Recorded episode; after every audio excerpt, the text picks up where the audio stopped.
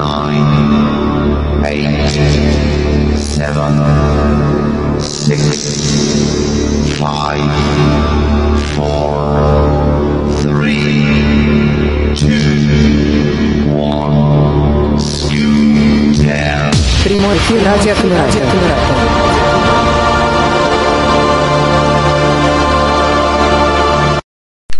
Доброго-доброго дня, доброго вечера всем тем, кто присутствует сегодня у нас в голосовом чате, всем тем, кто находится на наших интернет-волнах, а также всем тем, кто слушает нас в наших социальных сетях. И, разумеется, доброго времени суток всем тем, кто будет слушать нас в аудиозаписи, скачав ее в нашем файловом хранилище, либо в нашей подкаст-ленте, которая есть на наиболее популярных подкаст-терминалах. Говорим мы сегодня с вами об очень интересной теме, и тема эта тем интересна, что вчера у нас был День защитника Отечества, 23 февраля, ну, а как это ни странно, для кого-то, да, для кого-то совершенно нормально, незрячие люди очень даже являлись защитниками Отечества в годы Великой Отечественной войны, поэтому сегодня мы с вами как раз поговорим а, о незрячих людях, что они делали, как они это делали и делали ли они это вообще, а расскажет нам сегодня об этом Олег Зинченко, которому и с удовольствием передаю слово. Добрый день. Добрый день. А, значит, а, с чего я начну? Давайте я для начала объясню, откуда я Можно чуть поближе к микрофончику, если вам не трудно. Так, а вот так? Вот, все отлично.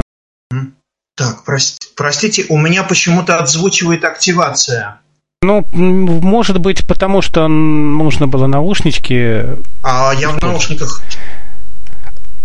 Но вот мы с вами тестировались, к сожалению, в пятницу. Вы мне ни о чем о таком не сказали, что у вас есть какие-то вопросы. То есть она звучит, вот она, она включена, и она звучит. Если, вы, если вам это мешает, дай, пожалуйста, дойдите табом до ползунка уровень голосовой активации. Он находится там же, где находятся ползунки громкости микрофона и громкости аудио, и сдвиньте этот ползунок на ноль, после чего вы ничего больше слышать не будете.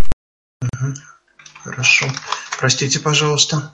Это мое упущение при тестировании. Да, пока у нас наш, так сказать, докладчик устраняет небольшие технические проблемы, которые, как известно, всегда бывают в прямом эфире. Да, скажу, что у нас если я, опять же, помню правильно, на этой неделе мероприятие только одно, возможно, что будет ну, что-то еще, может быть, не будет. Мы пока еще, может быть, и сами не решили, но в любом случае читайте анонсы в наших рассылках и в наших социальных сетях. Возможно, будет еще одна трансляция, возможно, и не будет, потому что, ну, посмотрим, в общем. Я надеюсь, Олег уже подготовился и сейчас начнет.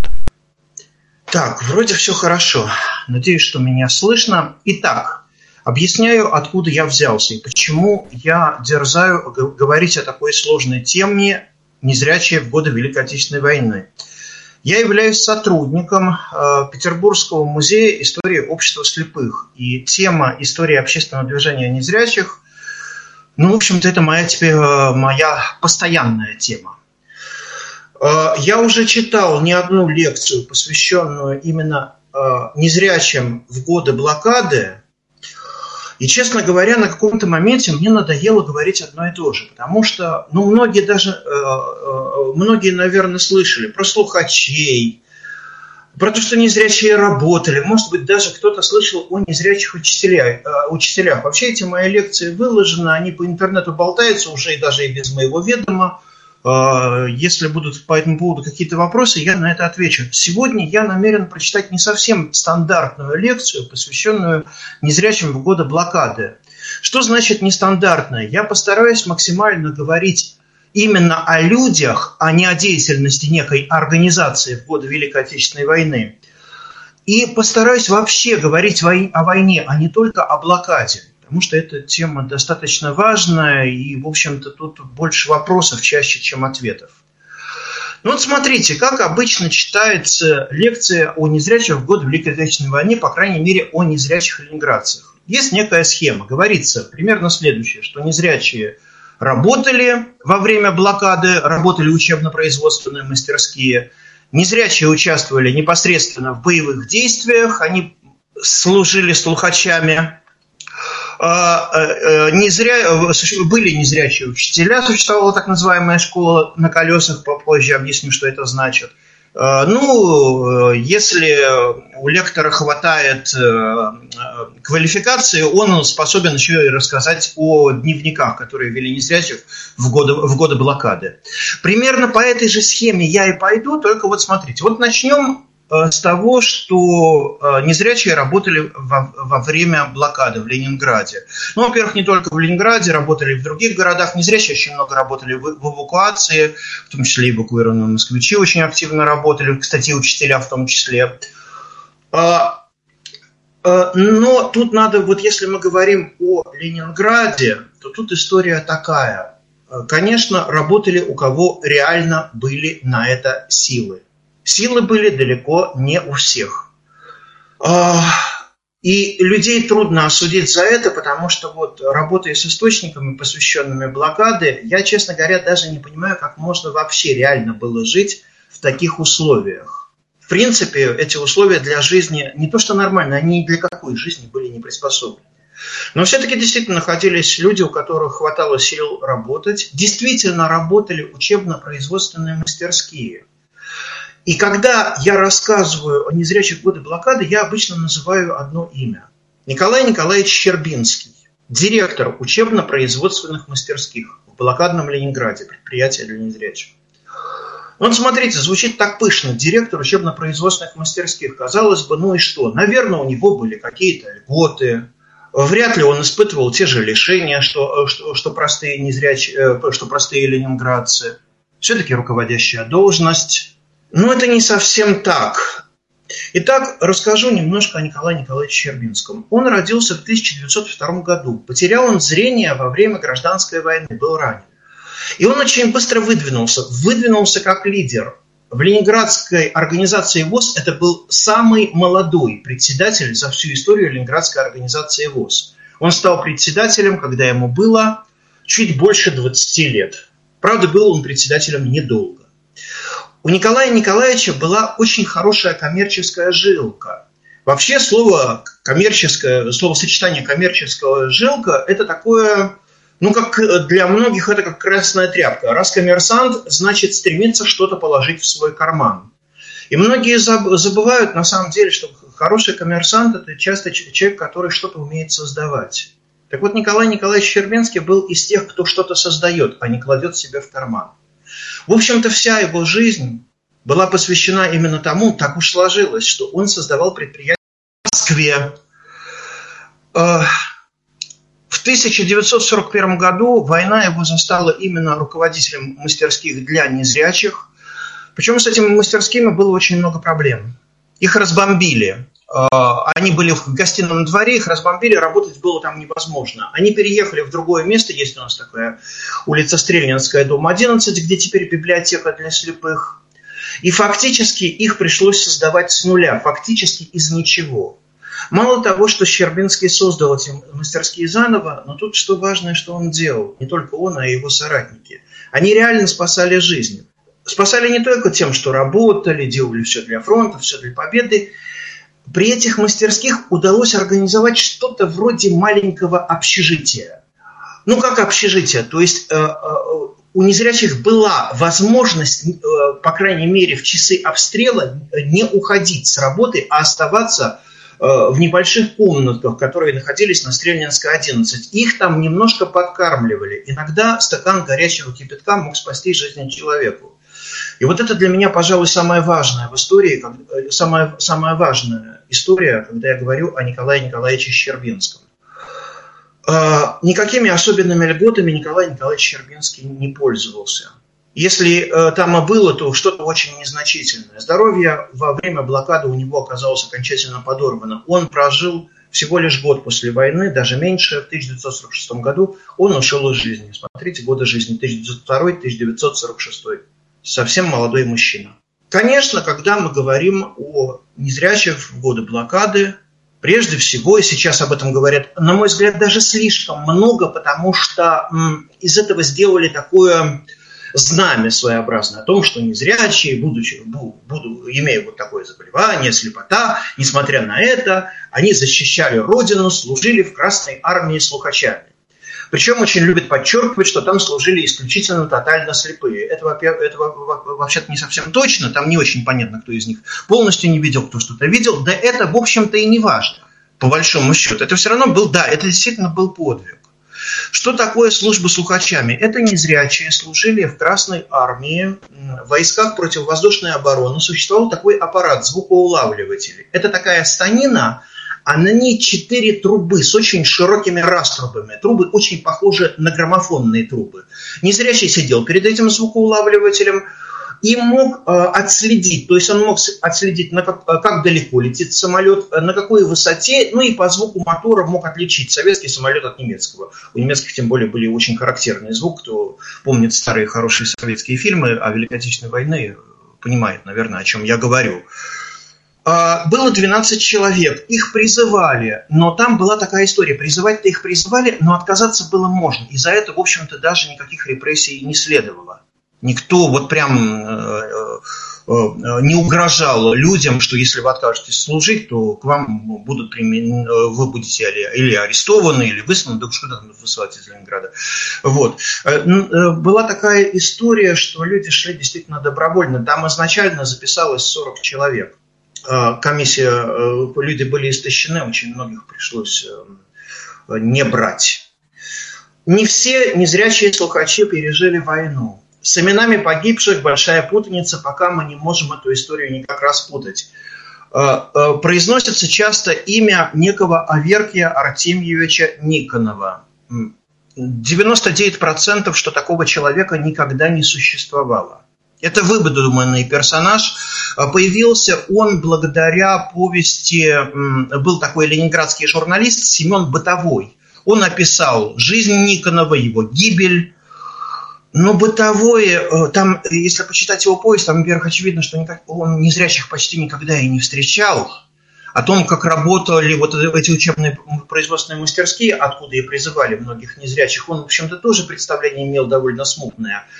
Скорее всего, он знал слухача, который погиб во время войны. Но фамилию и имя, и отчество он изменил. Это какой-то другой человек. Мы пока не можем установить, кто же это.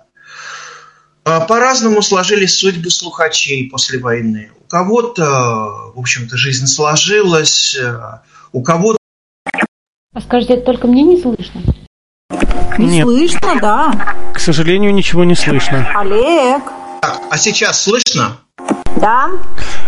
Олег, вы, наверное, к великому моему сожалению, не сделали то, о чем я вам говорил в пятницу. Вот э, когда вы будете рассказывать, если вам очень несложно, пожалуйста, нажмите клавишу F4, дойдите табом до э, поле редактора, в котором написано недо, «недоступен через», и в этом списке у вас, скорее всего, стоит 300 секунд. Будьте добры, поставьте там, пожалуйста, 0. Я вам об этом говорил в пятницу, но, к сожалению, вы, наверное, проигнорировали мои слова.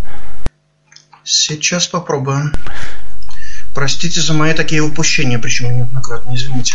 Ну, я не знаю, как бы вот, как бы так вот оно получилось, но вот пока у нас Олег тут э, готовится, да, в очередной раз, мне вот лично самому э, очень интересно, все происходящее из-за того, а, что я поклонник авиации, причем ну, достаточно уже давний, а, и вот э, хочу, может быть, высказать долю скептицизма а, на тему того, что, понятно, по звукам двигателей можно определить тип самолета. Ну, в общем, я думаю, это несложно. А вот высоту самолета, как определить по звуку двигателя, я вот не совсем понимаю. Может быть, конечно, Олег нам потом об этом расскажет, но вот, ну как-то вот то, что есть самолет, да, откуда он летит, тоже можно понять, что там бомбардировщик, там истребитель какой-нибудь, тоже можно. А вот высоту, прямо вот, честно говоря, не знаю. Слушай, Дмитрий, я думаю, что с практикой, мне кажется, все возможно. То есть, конечно, с первого раза ты не поймешь, но не, а временем... потом, Дим, там же, наверное, были другие высоты, да? То есть не как вот сейчас они уже там, я не знаю, 10 тысяч и так далее. Ну, это, Э, разумеется, так, да. да. Олег, вы готовы? Дмитрий, стоп, смотрите, я дошел до пункта 300, что мне сделать? Убрать его? А, стереть, это все? стереть, стереть 300 и поставить цифру 0. Так. Сейчас. Ну да, пока Олег у нас здесь ставит нолик, в принципе, ну, может быть, может быть, конечно. А с другой стороны, там же летали, да, там же летали только бомбардировщики в основном. Что там другим самолетам было делать? Поэтому там и определять высоту, на самом деле, наверное, даже было особо не надо. Но все они там метров на 100 летали и бросали свои бомбы. А вот тип самолета, это действительно был очень важен, потому что были там бомбардировщики, у которых мало бомб, у которых много бомб, как, которые легкие бомбы могли нести, какие, которые могли тяжелые авиабомбы нести. И действительно от этого в плане гражданской обороны много что действительно, наверное, влияло. Я надеюсь, что сейчас Олег уже готов, и что уже можно мне не высказывать свои предположения дальше, да, а слушать человека, который в этом разбирается гораздо больше, чем я.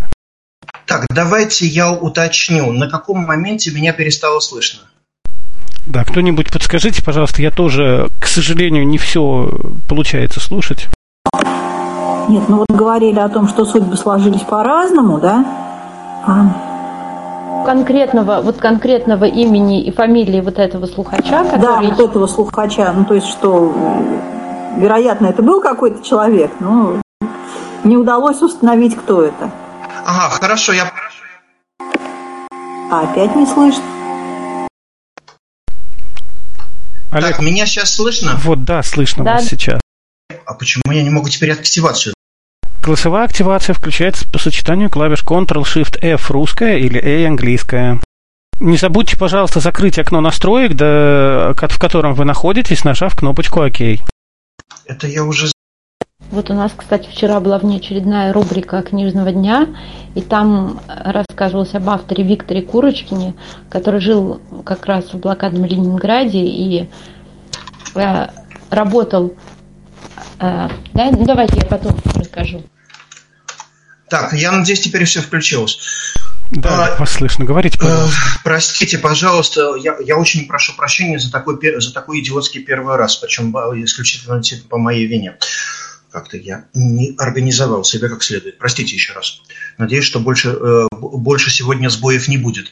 Итак, э, да, я говорил о том, что незрячие прослушивали небо. Я говорил, что судьбы их сложились по-разному. Я говорил о том, что им, им погибшего, погибшего э, там не один был человек. Один, кстати, все-таки устанавливается, но он э, погиб от дистрофии. Это не, э, не во время боевых действий. Кажется, его даже удалось вывести, но он, в общем-то, войну не пережил. Василий Иванович Цыпленков.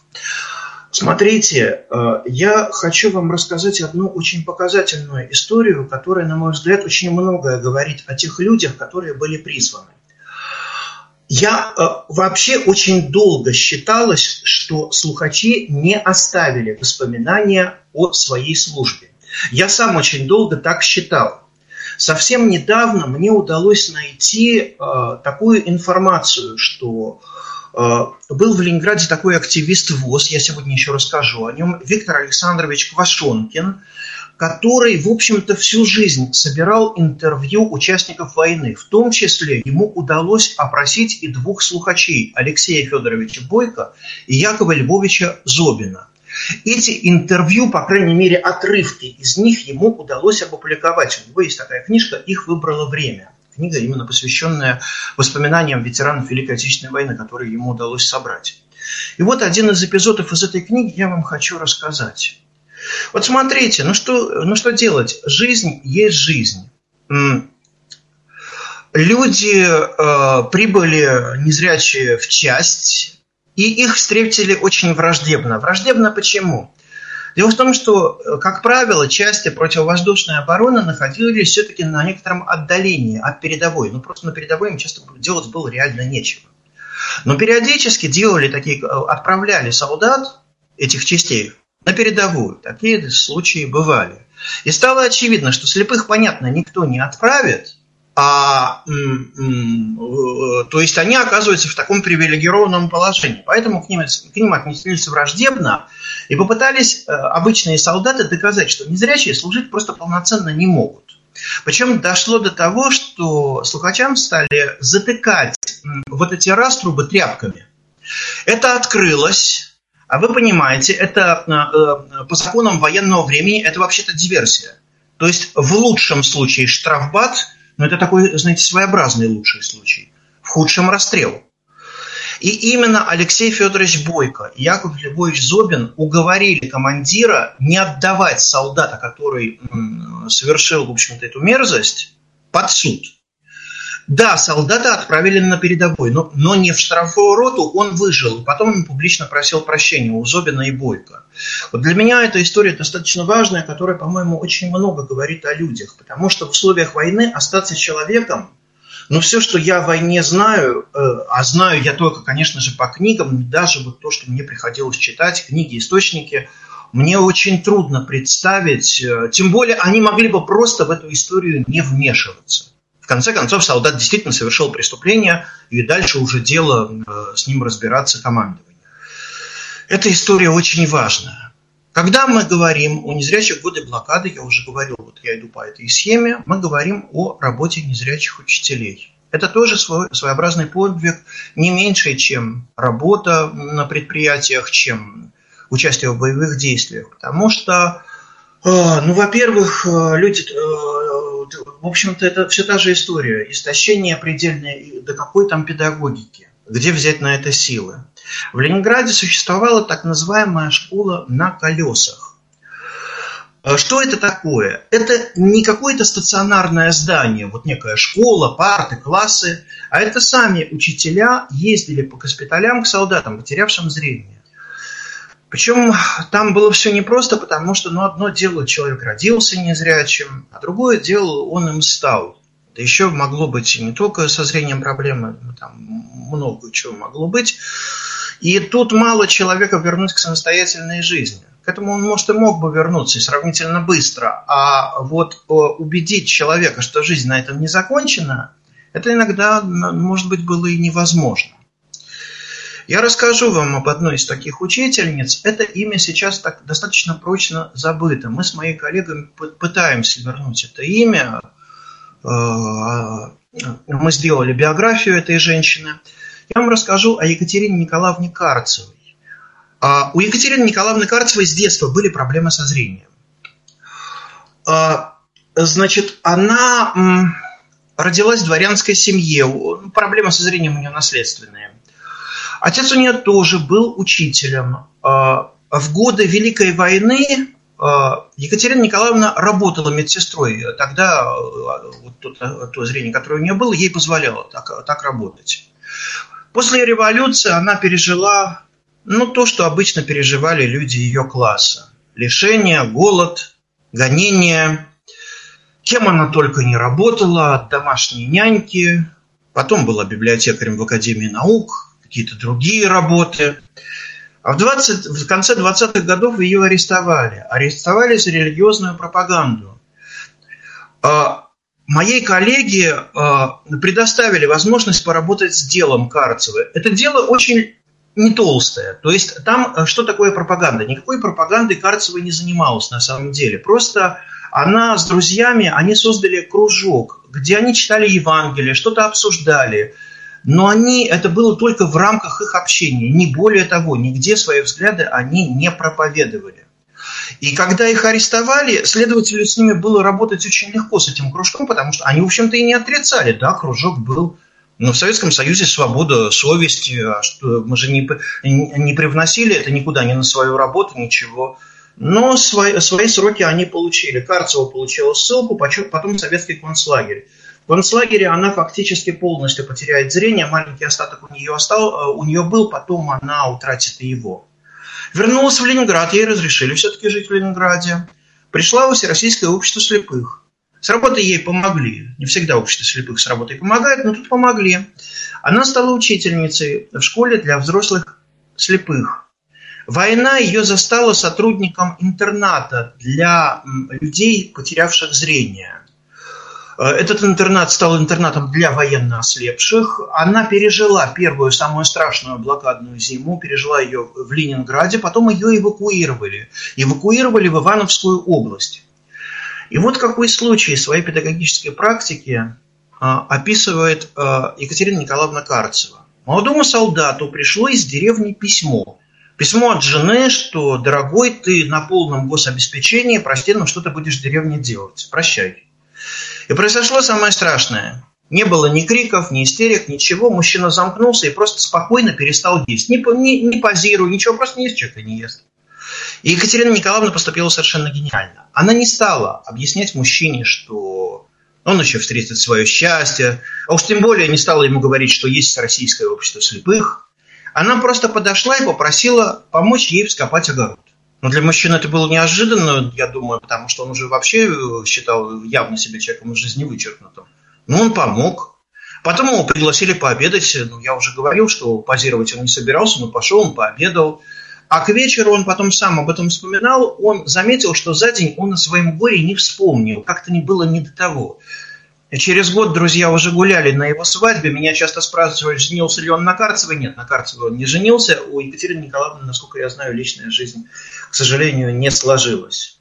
После войны Екатерина Николаевна Карцева вернулась в Ленинград и продолжала работать в школе для взрослых незрячих. А когда ушла на пенсию, она была библиотекарем в одной из первичек э, ВОСовских. Скончалась она в 1976 году. Э, вот такой пример тоже такого, ну, в общем-то, тоже подвига.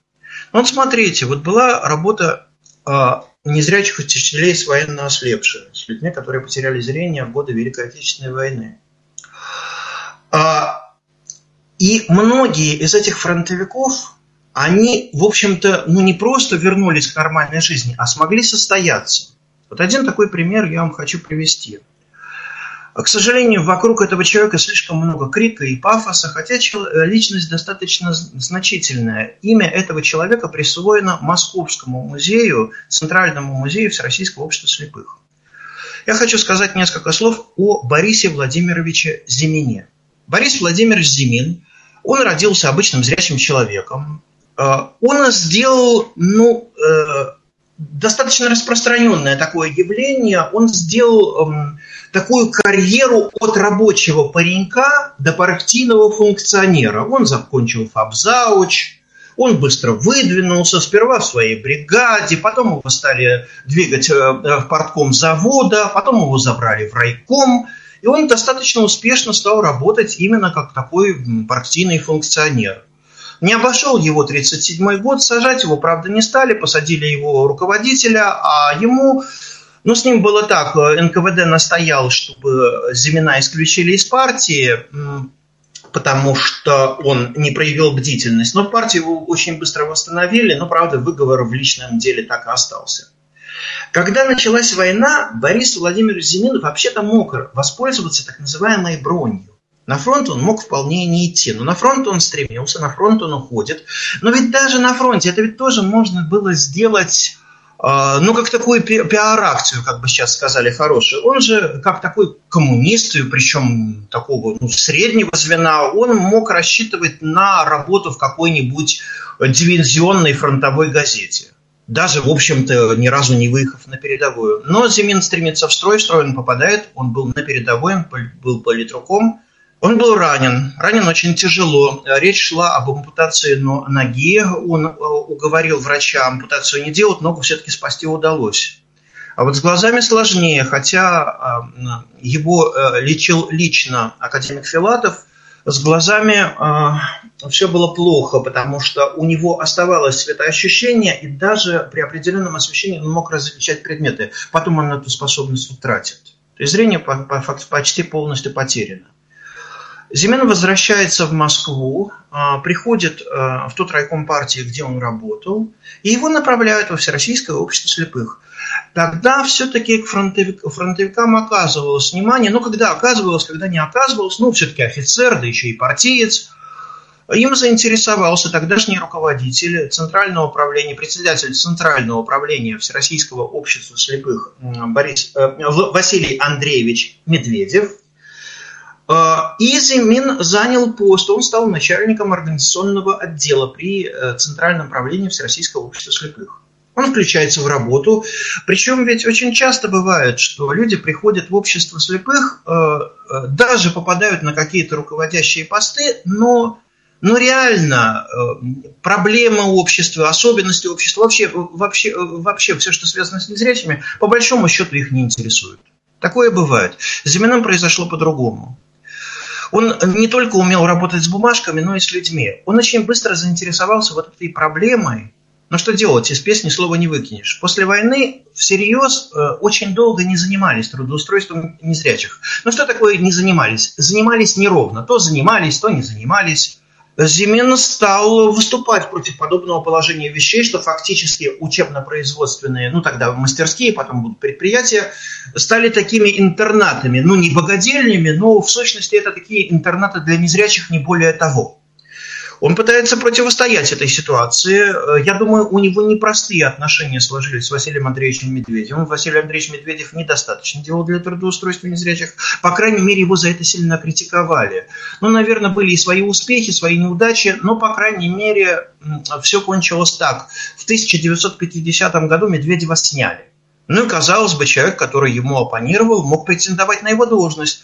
Но Зимин не стал Э, в 50-м году председателем Центрального управления Всероссийского общества слепых, да и, насколько я знаю, на тот, в тот момент не очень-то к этому стремился.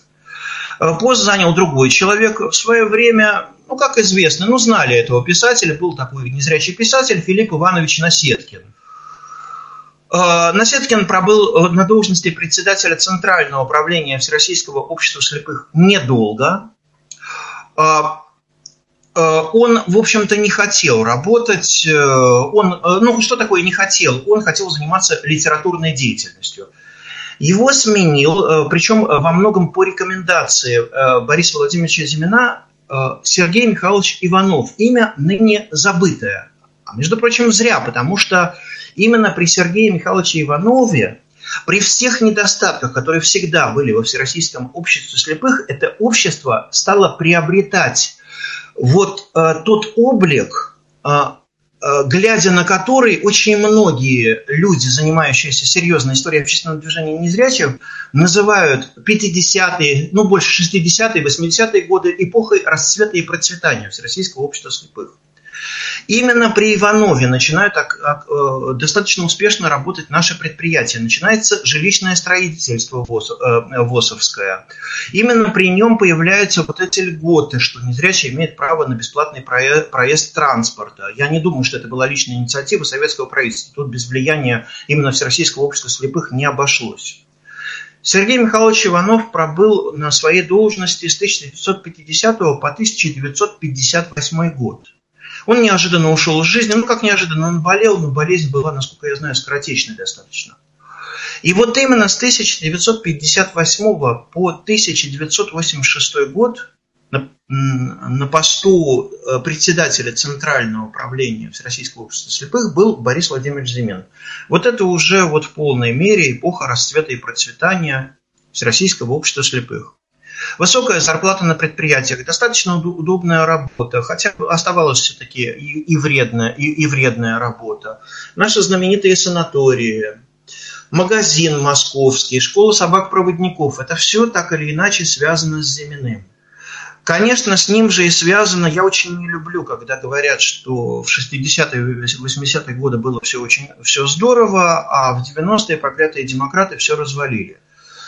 Проблемы в обществе слепых начались уже, уже и тогда. И Борис Владимирович, конечно, несет ответственность за это. И за предельную бюрократизацию общества слепых, за это стремление к показухе, за то, что не обратили внимания на то, что наше производство, несмотря вот на эти высокие зарплаты, на то, что они были, работали по кооперации с крупными предприятиями советскими, они, в общем-то, э, к 80-м годам становятся э, часто нерентабельными, и в условиях рынка они уже выжить не смогли.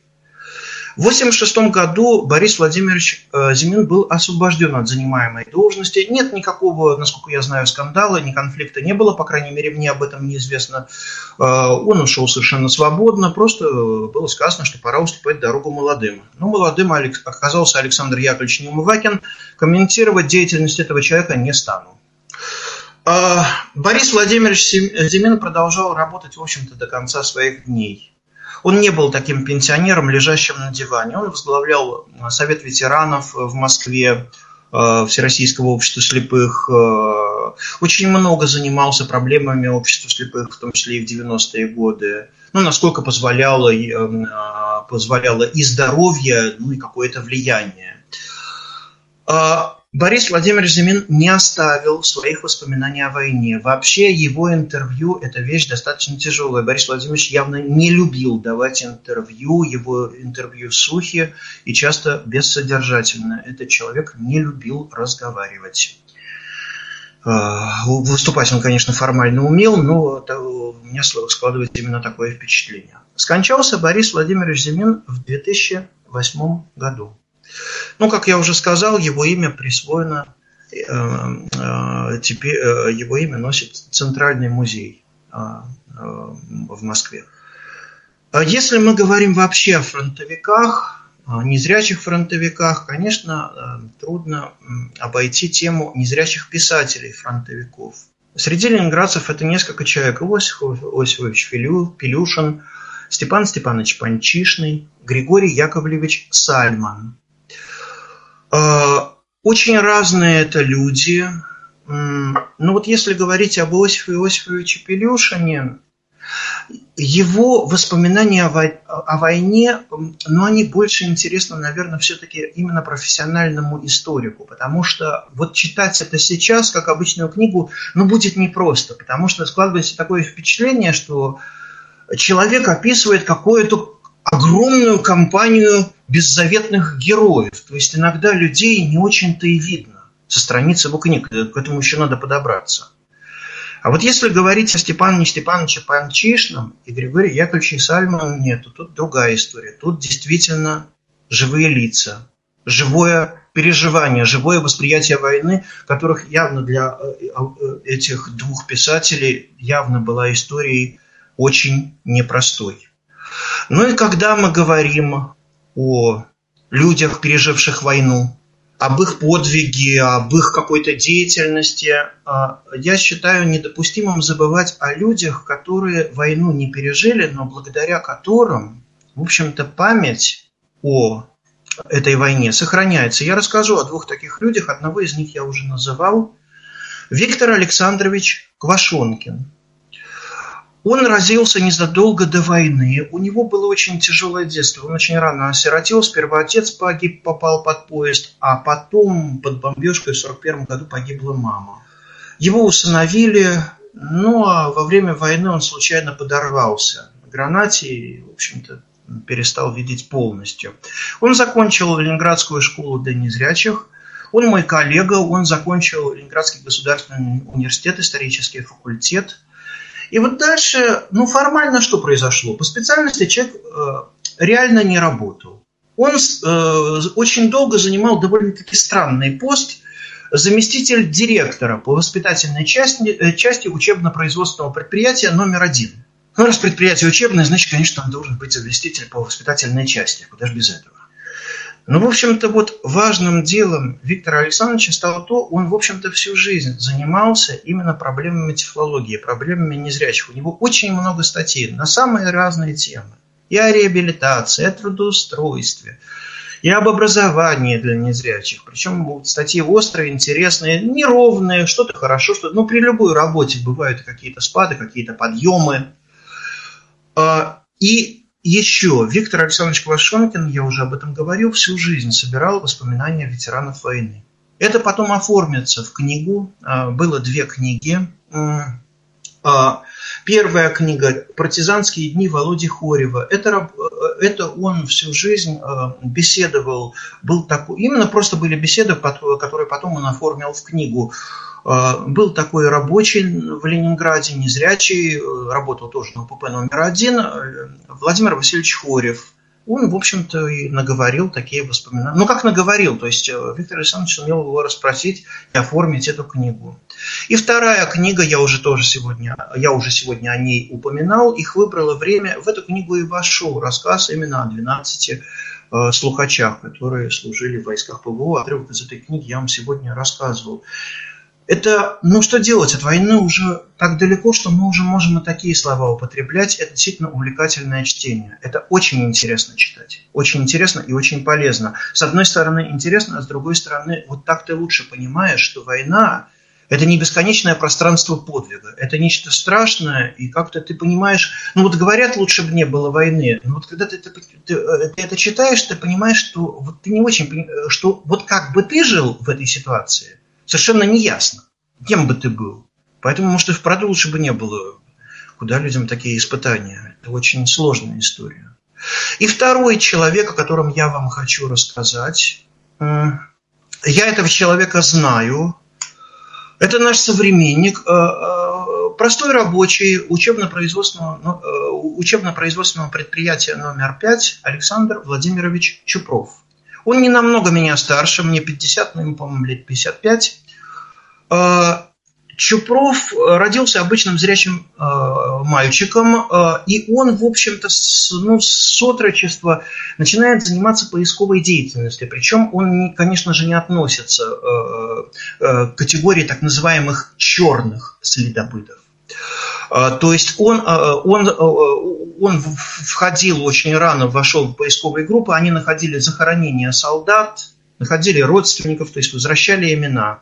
Во время этой своей поисковой работы Александр подорвался. Подорвался на гранате, насколько я знаю, и, в общем-то, тоже полностью потерял зрение. А, никакого образования, кроме среднего, у Александра нет, но это, пожалуй, один из самых образованных людей, которых я знаю. И Александр тоже, как Квашонкин, всю жизнь занимался тем, и заним... ну, сейчас уже ветеран уходит, уже очень мало осталось, но когда еще была возможность, он собирал интервью с ветеранами войны. И мы издали совсем недавно первую часть этого, этого сборника этих интервью. Есть такая аудиокнига «Расскажи мне о войне». Вообще в интернете можно найти, я сейчас не помню ссылку, но в принципе можно найти воспоминания людей, которых опрашивал Александр Чупров. Это все, в общем-то, достаточно находимо. Я вам, пожалуй, расскажу один отрывок из книги «Расскажи мне о войне» даже скорее два. Это тоже книга, от которой, которую читаешь и, в общем-то, и перечитываешь, и оторваться от нее достаточно сложно. А, хотя читать и страшно. Воспоминания Рема Соломоновича Альтшулера. Альтшулер прошел всю войну. Э, в результате ранения тоже, кстати, потерял зрение. И вот что вспоминает Альтшулер. Как-то пришлось э, ему освобождать концлагерь. Я не буду описывать, что он и его товарищи увидели в концлагере. Я думаю, об концлагерях пишут много, представить себе это несложно. А после увиденного произошла такая вещь. Дело в том, что при освобождении концлагеря в плен была захвачена охрана концлагеря. И Альтшулер отдал приказ своим солдатам утопить этих эсэсовцев в сортире.